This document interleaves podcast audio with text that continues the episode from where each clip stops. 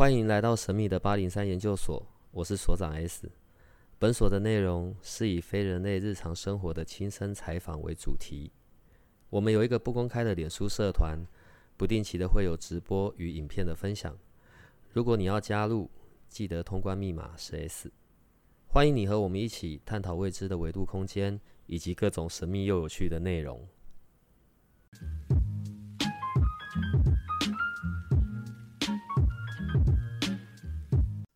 我问你一个问题：如果我长期间处在那种开始了吗？很不快乐，我对，没打招呼欸还不用了啦，你声音一出来，人家都知道 Hello，大家好，我是 Larry。你就是我们今天来宾是所长，所长跟大家打个招呼吧。快，打招呼很难吗？谢谢谢谢谢玉树临风、风靡万千少女的太多了直接打招呼我来这一次的节目，谢谢。好，封麦直接下去。快一点，到底要不要回答？好说，假设我如果长期间处在那种极度悲送啊、不快乐啊、悲伤的情绪里面啊，那要怎么解决？长期处在那个状况之下，对对对，第一转换环境。但是我知道很多人走不出去，但是一定要强迫自己走出去。环境怎么改变呢？好，我记得你听我说完哈。哦，环境改变，就是说我们先换个环境，是不见得是我今天，应该说我出去走走也可以，不要待在原本的环境里面。当初去走的时候，环境不一样，嗯。状态不一样，因为这个环境会影响到我们的心心情状态，嗯。心情状态会影响到我们的心理状态，嗯。心理状态就影响到我们的行为跟我们的想法，嗯。会活化我们的神经元，所以从这边下手。但是尴尬点，我就不想走出去啊。对啊，我今天先撇除说已经有一些精神官能症，比如说忧郁症的朋友们以外，这些人出去走一走，认识新的环境。对，那如果真的是已经有一些精神官能症的话，那就要靠医院的辅助了。我们就先不谈这一块。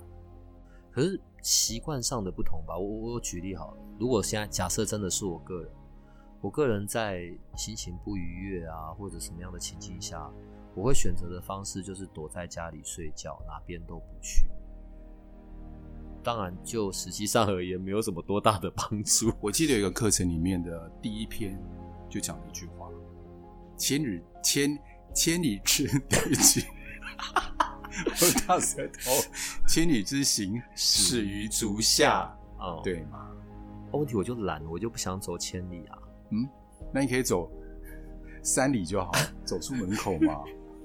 可以直接给我药物就好了嘛，可以啊，或者我去找你做个催眠，帮我改一改就好了。可以啊。你可能就如果说你觉得靠药物可以的话，有可能就变依赖性，药物依赖性。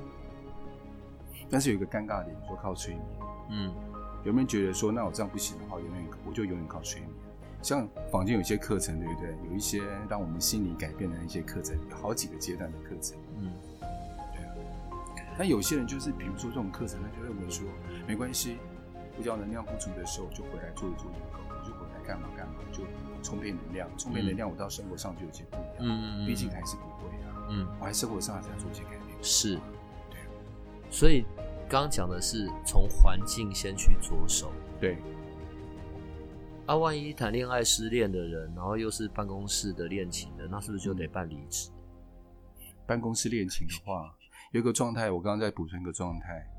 呃，如果催眠的话，可以增加他的动力的意思。比如说，我今天想出去走，但是我动力不足，在催眠下可以增加这个动力，可以辅助他。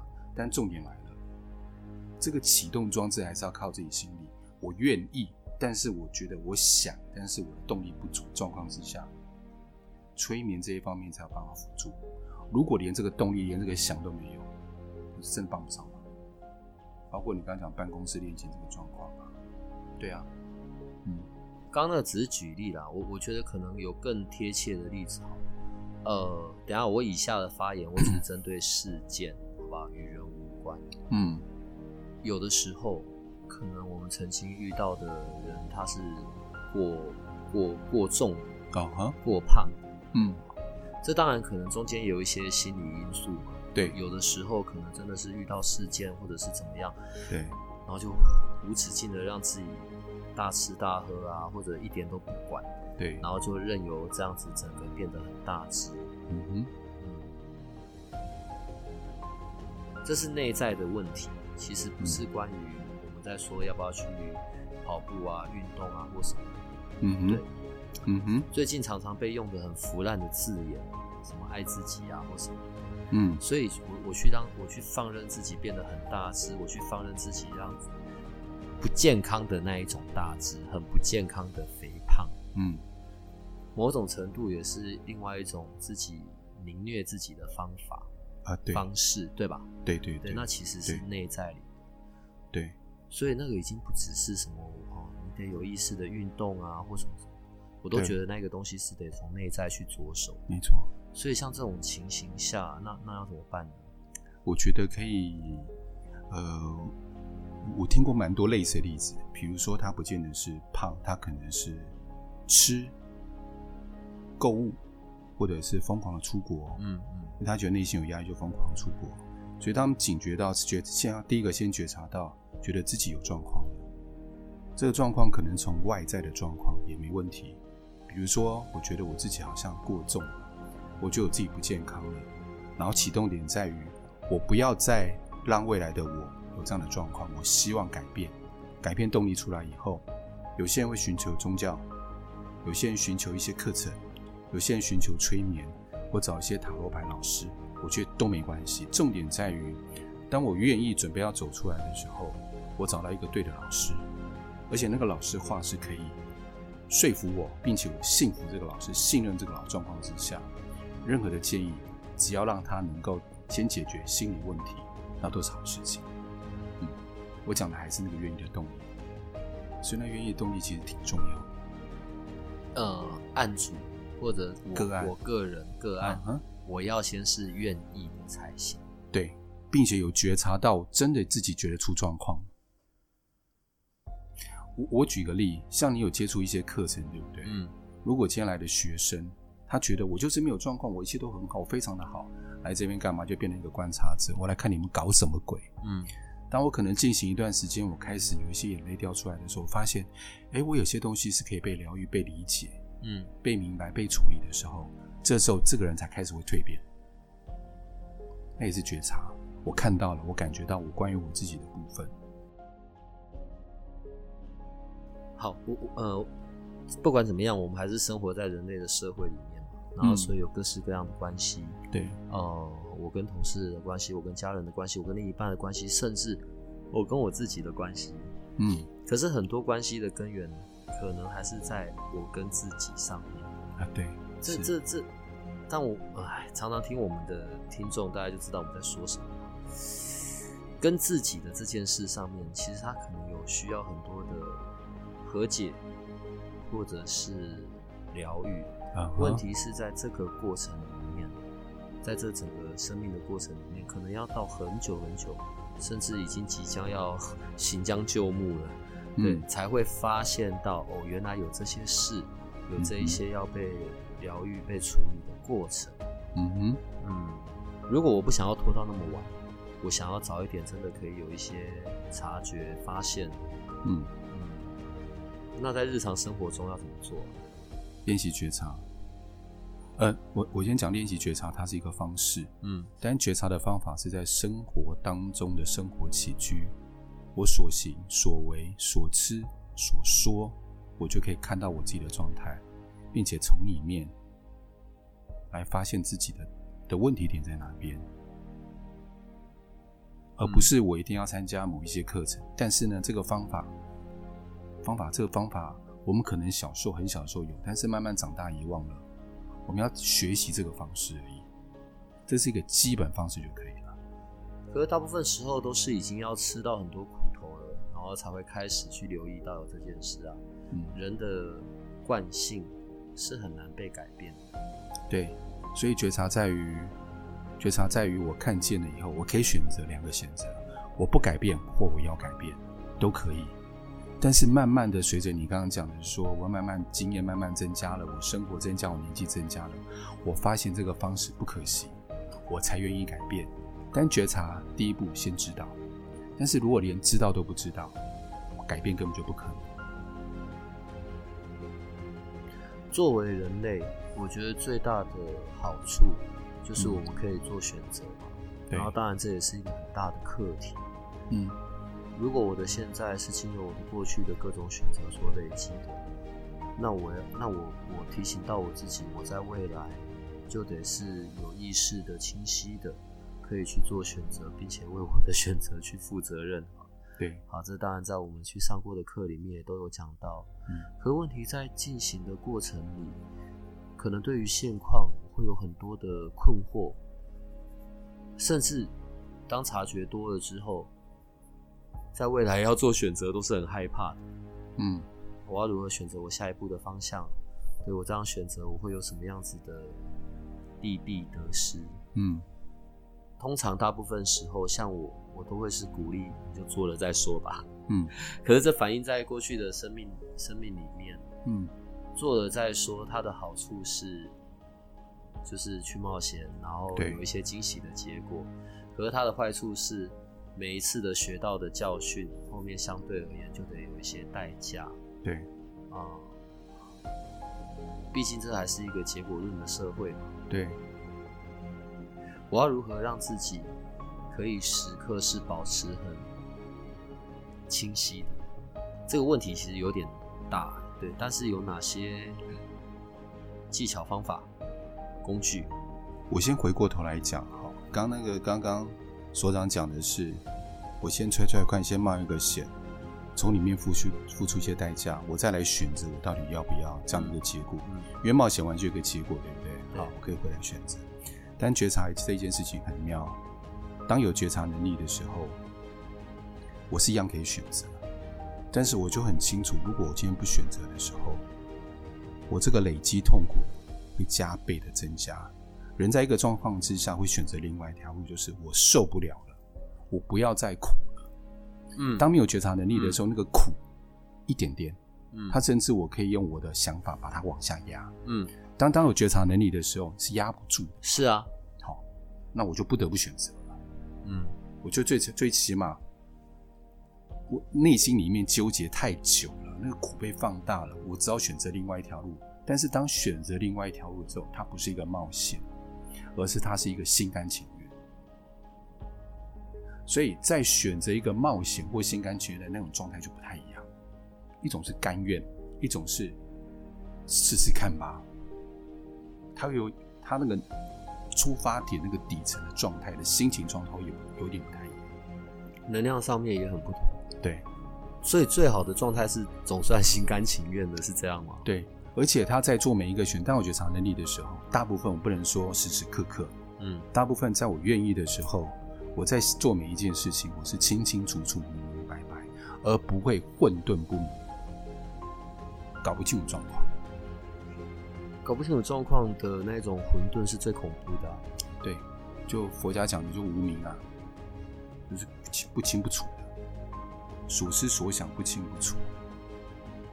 无名是一件很可怕的事啦。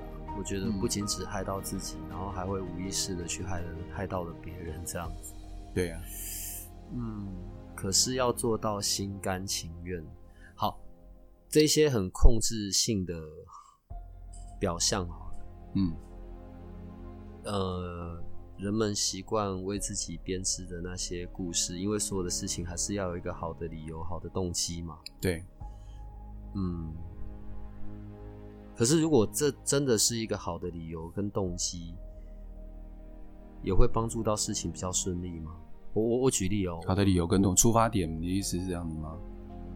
我我举例好了哎、好我觉得这例子很烂啊，但这是我我目前我比较好举的例子，好，一样是生小孩，有人要自然产，有人要剖腹产，走的路径不同，但嗯。一样就是小孩生出来。嗯。嗯，所以，例如我们我们节目好了，我们有时候有一些不同的来宾，对呃，不同的背景。作为人类，我相信大家都想要事情比较轻松，对比较简单，比较顺利。一样的结果，有没有一个比较简单的途径，或者不要那么痛苦的途径？啊、当然这个这个无法显，这个无法这没用在办法关系上我刚刚回答你刚刚那个问题，我想我理解的，啊看是不是那个意思啊？啊刚才你刚你刚刚的问题就是呃呃，啊忘记了，哦，简刚刚有单的记得我路径答，案，简单的路径啊。好，这样讲让事情轻松一点。呃，一般状态做事情是这样子。当我在做这个事情的时候，我当然希望有一个好的结果，嗯，好的结果。嗯所以我在走每一步的时候，我都是有期待未来有好的结果。期待，对，期待，好，嗯期待、这个期待就是没有活在当下，这个期待就是挂念我未来想好。好，来再来，我刚刚讲觉察，其实觉察是在当下，他对未来不会有期待，所以我知道我每一步走都是我，即使我的选择，我选择 A，不选择 B，但是我都走得稳稳的。你说心里面会不会跳到未来，或跳到过去后会，但相对的比一直期待未来来的少，还是会，因为毕竟是人嘛，我不可能时时刻在当下不就开悟了嘛，哦就觉醒嘛，对不对？我还是会呀、我还是会有担心啊，我还是会有期许啊，但最起码比以前的我来说少很多。在这个状态之下，如果你想想看，我时刻就是咚咚咚都在当下，咚咚咚，一直我是一直丢丢丢丢的意思就是未来的未来的担心嘛，嗯，我都一直这样的状态之下，我当然在每个觉察的当下的时候，我过得会比较有觉醒，并且过得比较轻松，因为没有太多的担忧，嗯，对，关于未来的担忧或过于关于过去的悔恨，辛苦都来自担忧或悔恨嘛，会过得辛苦，对于未来的担忧，还有关于对于过去的悔恨，对啊，这些东西呢，就会绑着绑着，让人很难，就是很停滞不前哈。嗯，可是过去的事已经发生了，对那也是没得处理的啊。对，没办法处理啊，在事件的本身上是没有办法去做处理的。嗯，嗯，心情上可以处理，这些东西累积久了，对，可能就会在身上形成一种信念。啊会啊哦，，有时候找这些字眼好麻烦。嗯，累积久了，信念全部都会没你变成跟我扎个眼，真的我知道你要讲什么了。对，只是他们看不到而已。我会帮你叙述你的 你的表情。这种信念要怎么样可以被改变？嗯，很多疗愈方式可以，比如说像催眠的方式。那催眠里面很多的手法，比如说 NLP 的手法啦，或者是完形的手法等等的手法，嗯加在催眠里面，嗯就可以处理信念的问题。嗯，对，在在我这一边，可能我们会讲的就是哦，你要在生活里为自己设定目标，嗯然后只看着目标去达成目标，然后在实际的这些过程里面，信念就可以慢慢慢慢被改变。也许，也许这在这一种所谓生活里的目标，这是可以达成的。可是，在关系上，可能就没有这么简单了。呃，有两种方式，一个比较术语的方式叫做我们叫砍桌脚，这是 NLP 的讲法，砍砍桌桌脚或建立桌角。啊、比如说，我们一张桌子，四只脚，对每只脚都是一支持这个桌面的一个信一个信念。对，要么我就把桌脚砍掉，这桌脚砍掉的方式，就我刚刚讲的，可能让催眠啊、疗愈啊、完形的一些砍桌脚，砍掉桌子不就塌了吗？这信念就毁啦。我就是要处理这个信念呐、哦哦，这个意思。啦，好，不然就建立桌脚，我建立更多的桌脚，证明这个信念不可信，因为我做一些新的冒险，嗯让我建立其实这个信念它不够完整，嗯而且我可以用别的方式来把它取代掉。所以我们常讲就是冒险，然后建立冒险，建立冒险经验，把它取代掉都可以。像我刚刚举的那个例子，我刚刚讲我这一端的那一种去设定目标或什么，当然它是反映在生活中的。好，对，可是可能不管是在跟人跟别人的关系，或者跟自己的关系上面，一些很容易，可可能在心理学上面讲的叫自我毁灭的一些状态，嗯。一些信念，譬如有的时候好事情就要成功，嗯。可是每次到快要成功前，就会被被摧毁掉。不管是在什么样的情境或什么样的目标下的这一种循环，所以那嗯。这个东西一定是在自己跟自己这一端有部分有一个部分需要处理，需要看到。嗯嗯嗯，问题是，就于就对于个案的本身，他就不会知道嘛，他可能知道有这种情境，但问题他不知道是他的什么信念去造成造成这一些。对，那这个信念要怎么样去能够去找到、去看到，不知道甚至原因被改变？你说不知道原因对不对啊，对他而言，他自己是不知道原因。那就用不知道原因方式处理就可以了。没有，我我光讲疗愈哦。如果真的我今天不知道我这个信念是怎么来的，也没有关系，也是可以处理。嗯，不见得我要知道原因，但知道原因的话，跟不知道原因来讲，我知道原因当然处理速度比较快，而且有一个好处是，我会不会因为这个根、这个种子，散发出很多的状态出来？当我把这个种子给砍掉，种子种种子种子，你今天喝酒对不对？喝的不够多才有这样子。比如说树好了，枝枝叶叶上面的树干，我要处理掉的时候，我先把根部砍掉，后面的枝枝干干都死掉。嗯，好，这是处理种子的方式。但是如果今天我不知道这个信念是哪边发生的，就有点想，就有点像说，我就把这个影响我的这最大的这个枝干砍掉，还是可以处理。他完全不知道任何原因，还是有办法处理。从内在处理，就其他的方式处理，各有各的方式。但是会被砍一砍，慢慢的，哎，慢慢的这些枝枝叶被处理掉以后，突然发现，哎，这个树干原来在这个地方，哦，树根原来长在这个地方，在处理，就像剥洋葱一样啊，干这中间的过程就会很久了吧？啊对，会很久，不小心又出脏话了。好，它会很久。但是你说久，其实每个人状态不一样，有些人可能砍两三根他就发现了。我每次会讲说很久，是因为那这中间拖的时间越久，然后就会很妨碍目标的进行啊。他知道什么目标？目标就是要砍树根而已啊，哪什么目标？哎他目标在哪里？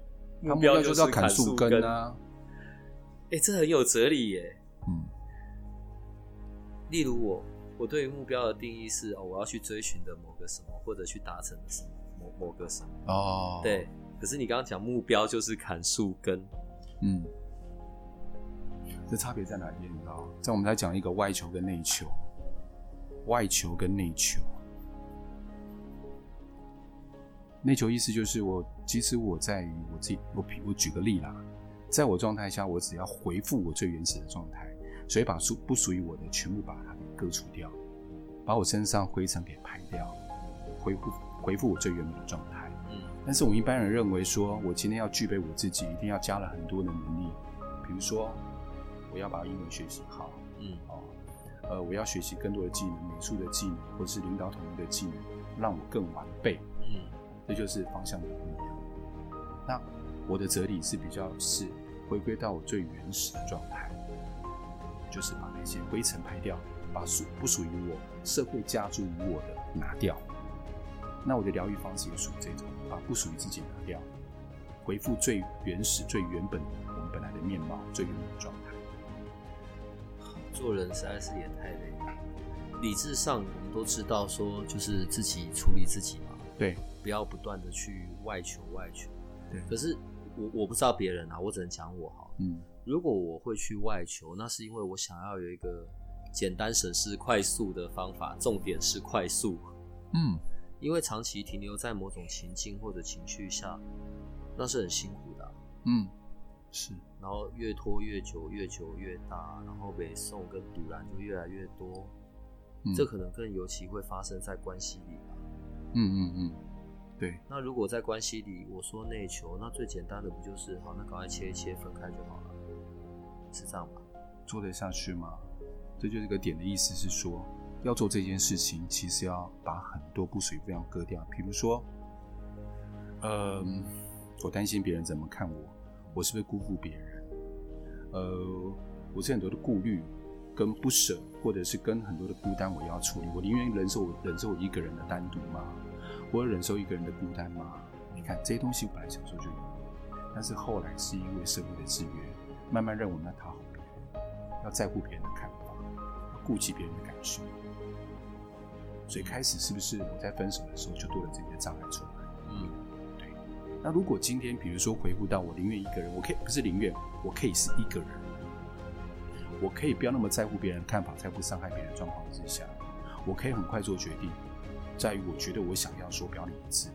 如果我回复到这个状态，当我要说分手的事，是我故意就没。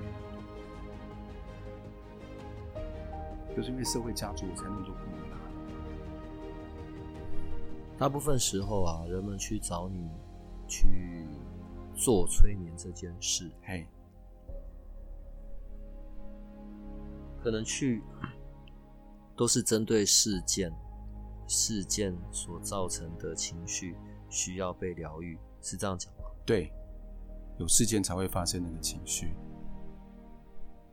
那如果像我们刚刚讲的这种砍树根这件事，就是要往往内里去到很深的根源，或者去找到那一个点，对，这个透过催眠也是可以做得到的。你说透过催眠去找到那个点，对啊，去找到那种最根源的、最深切的影响。如果在他愿意状况之下是可以找到，但是我没有把握他是不是最根源的部分，最根本的那个最小的刚开始那个种子，嗯，有可能是那个种子刚发芽两三年，可能会找到那两三年发呃发展出来的枝枝叶叶，但是有可能到现在已经二十年，我可以找到最开始的。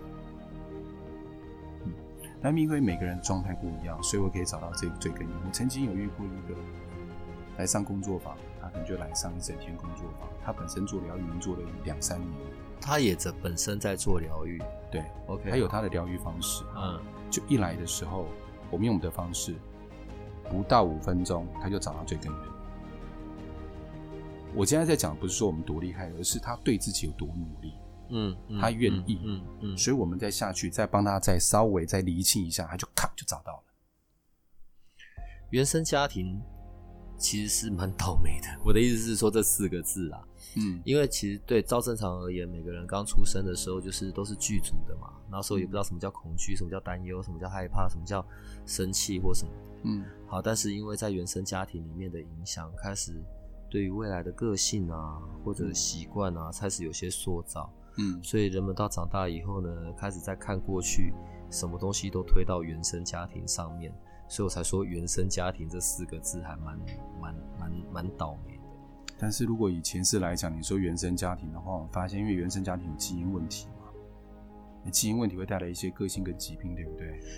这无法避免。可是基因这件事情，就是家庭里面本身就有的、啊，这跟前世也没什么关系。有人有说法，基因里面设定会不会有带来一些情绪跟一些状态，会对不对？嗯有那种说法，但是这种说法就是一种说法而已。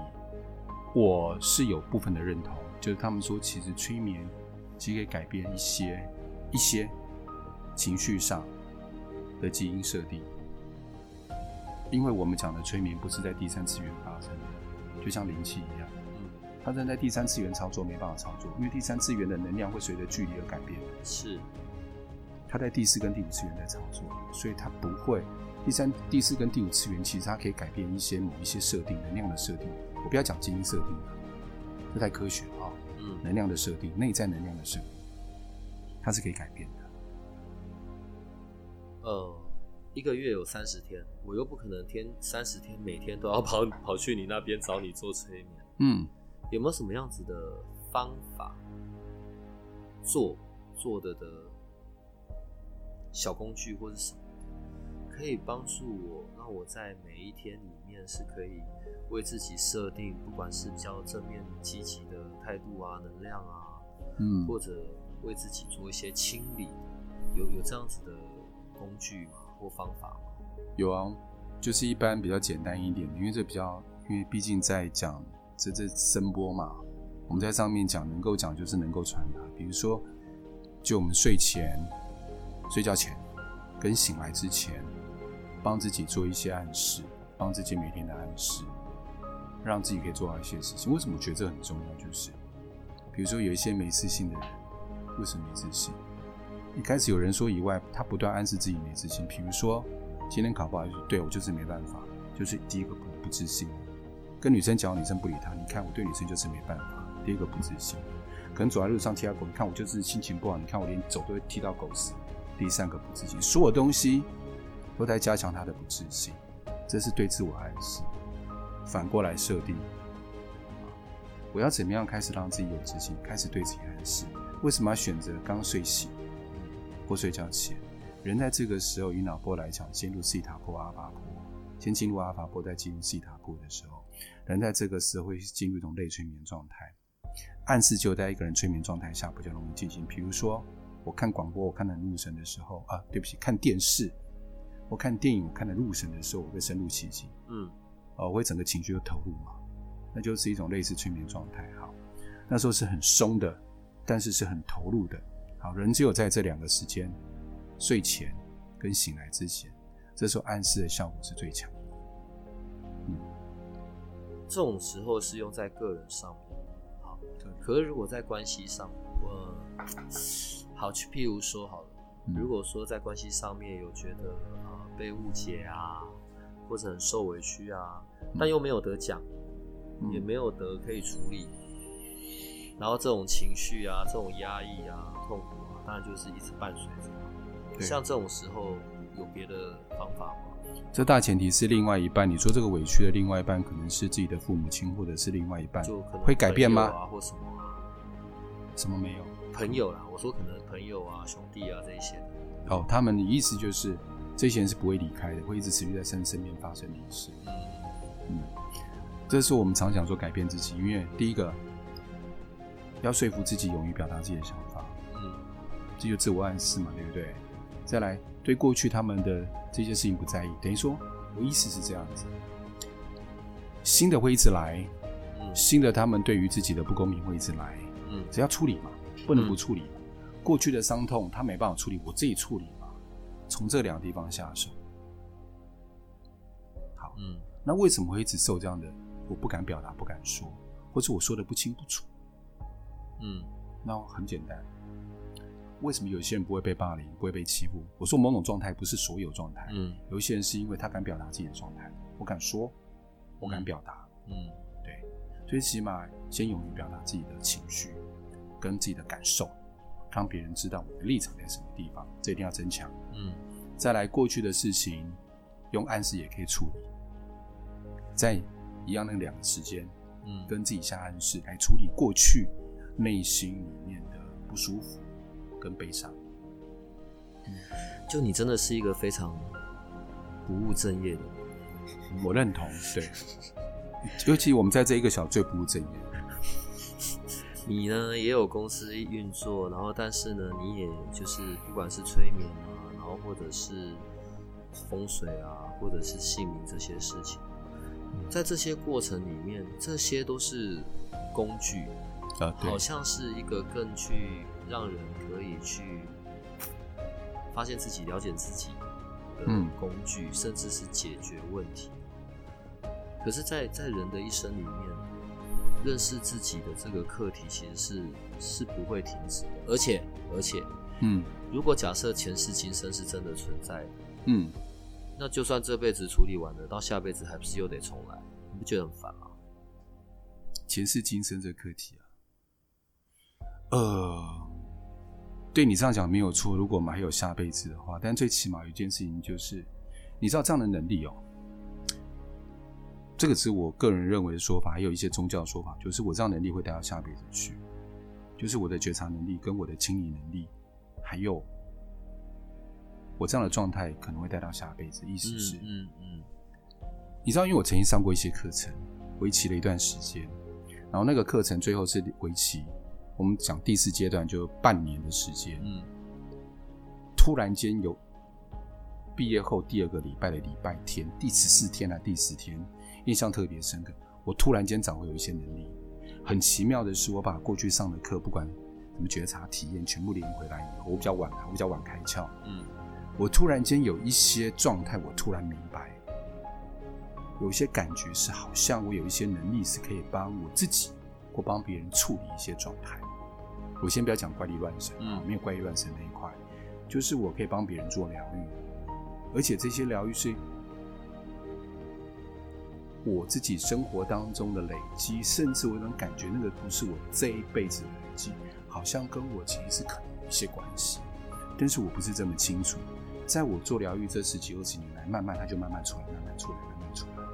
遇到很多个案的时候，那个状态就出来了，而且那个状态是，因为每一个个案都是很特别的，不然不叫个案嘛。嗯每个个案的状态不一样，我疗愈方式就不一样，我会一直变，所以我没有 SOP。这是很奇妙的。但我这辈子没有学习到那些啊。我想到另外一个说法，叫嗯，你有没有听过老灵魂吧？嗯哼，就是如果真的假，我每次都得讲，假设前世今生这件事是有存在的，嗯，所以你来到来到这个地球 的次数很多，对，就老灵魂嘛。可是如果能力也会一直带着走，那所以转世到第十九次、二十次，基本上就是一个类似神明的存在了，是这样吗？就会有很多超能力应。该没那么快吧？我觉得应该好几百、好几千吧。哎，有些有可能啊，套就可以活多久？他活过两年吗？不是、啊，有些小昆虫不是一天就挂掉了，那一辈子啊。重复的转世，重复的受苦，嗯，这很没逻辑，很没很没道理。怎么说没有道理？怎么说没逻辑？就如果来这里都是在受苦的，那为什么一一定要非得要这样子？像我就觉得，如果这一世到这边就挂点了，我就完全不想再来了啊。嗯，我可以明白你觉得是受苦的，但是不见得每个人都觉得受苦。不是每个人都觉得他是受苦，有人觉得好玩，有人觉得有趣，但但都一定会参半，一定都会在里面嘛。嗯嗯，在你的催眠这么多次的个案里面，有没有那种无意间，譬如说我是在针对某个事件做催眠，结果这个催眠的对象却讲出来自己讲关于前世，关于甚至就是前世曾经发生过的事，然后是那种可以。自己去说出来，去讲那个场景的，会有这种的吗？就如果你没有设定他，这不是很平常吗？这很平常啊，那催眠里面很平常啊。你没有设定他，就他自己去讲出前世。对啊，这很平常啊。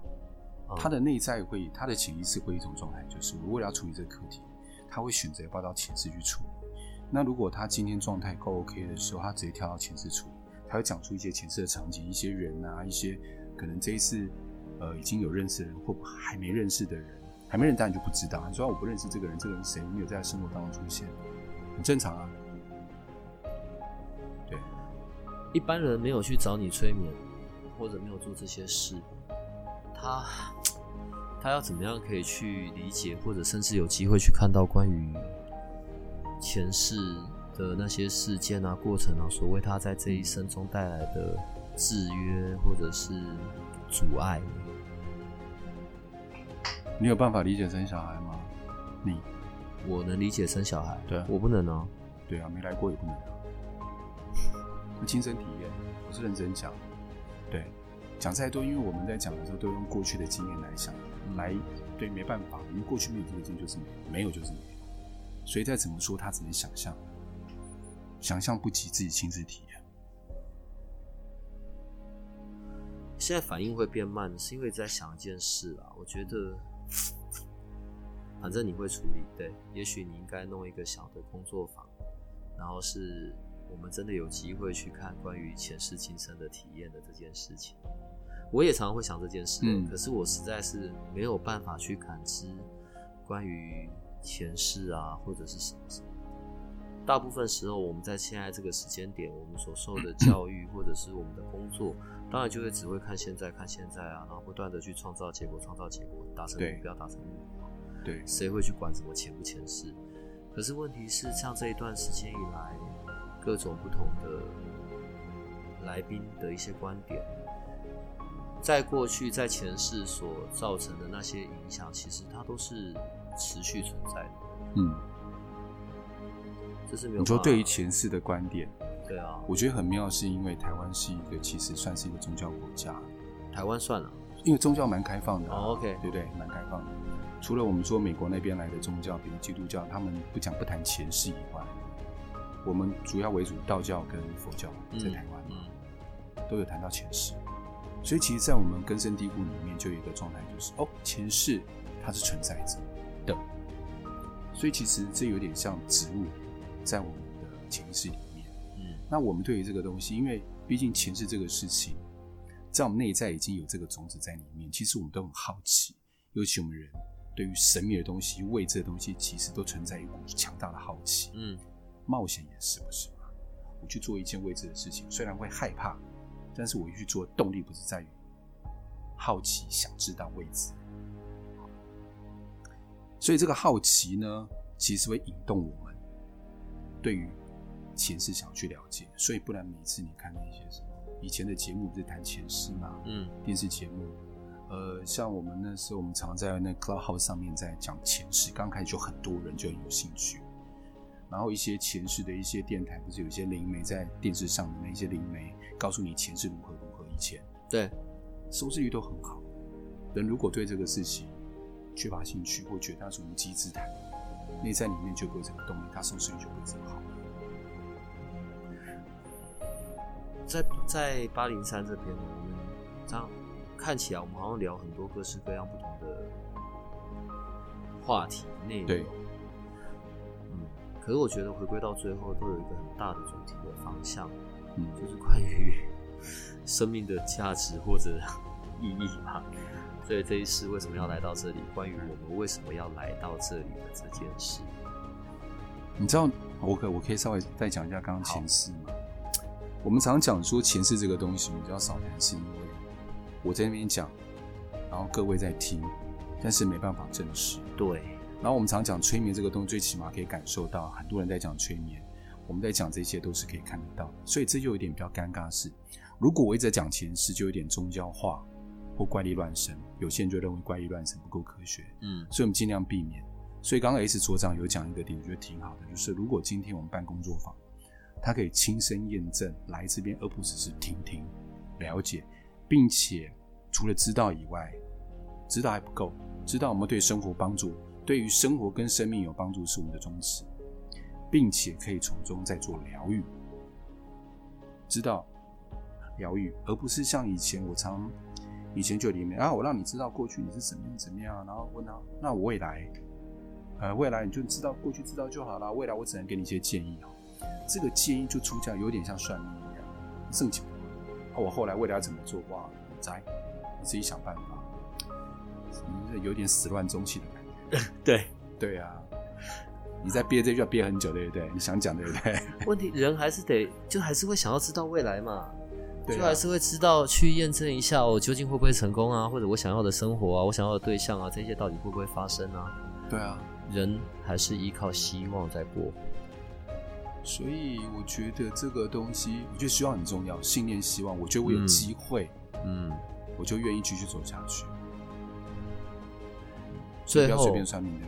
最后刚刚讲到说睡前的那个言语啊，那呃睡前或者要睡醒之之前，嗯，那一些给自己一些暗示，那些正向，有些什么内容可以用啊？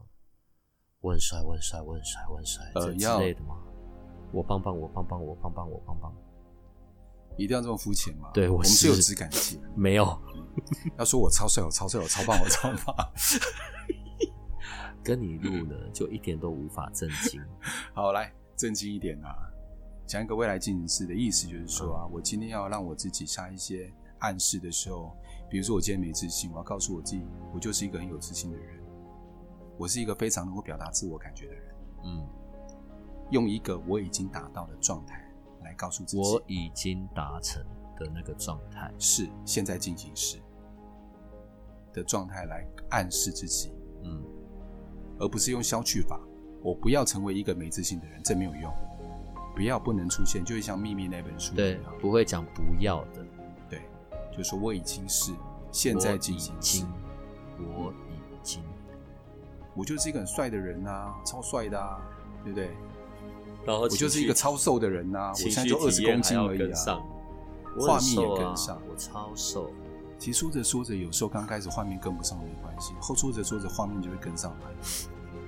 对你现在瘦超多的、啊，这是真的啦，对啊，反正你腰身都瘦出听来了，听众又看不到，哎、我真的瘦了八公斤，八公斤九公斤吧，差很多哎、我不知道我怎么瘦靠腰啊，之前有那么差是不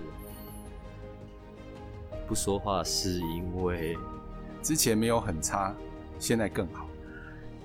我们今天的节目就要在一片尴尬尴尬中结束。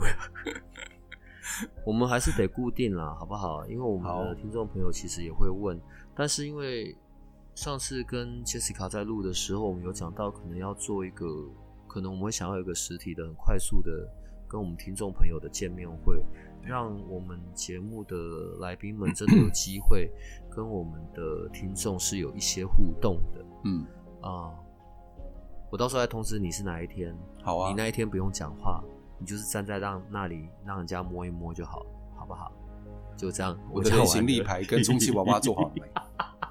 不行，要是实体的，要有温度的。然后我会在上面标，就是摸你哪里，然后就可以达成什么样的愿望。我跟你讲你要摸要摸鲜肉，你摸这种大肉干嘛？你你你的客群是广的，你不要为自己有这种担心，对，不要再执着于皮囊上面，好不好？好，我的科学除了人类以外，谢谢。我也要跟你继续讲了。哎呦，好了，我我我我很喜欢我们每一周可以录这个的时间，然后我们可以去探讨这些事情，然后也希望这些内容是能够让我们的听众朋友能够有一些新的想法的。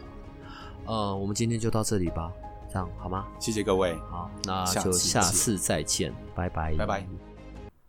如果你喜欢我们的节目，请多帮我们分享，并且鼓励订阅，让八零三研究所可以持续成为你探索灵能世界的另一只眼睛。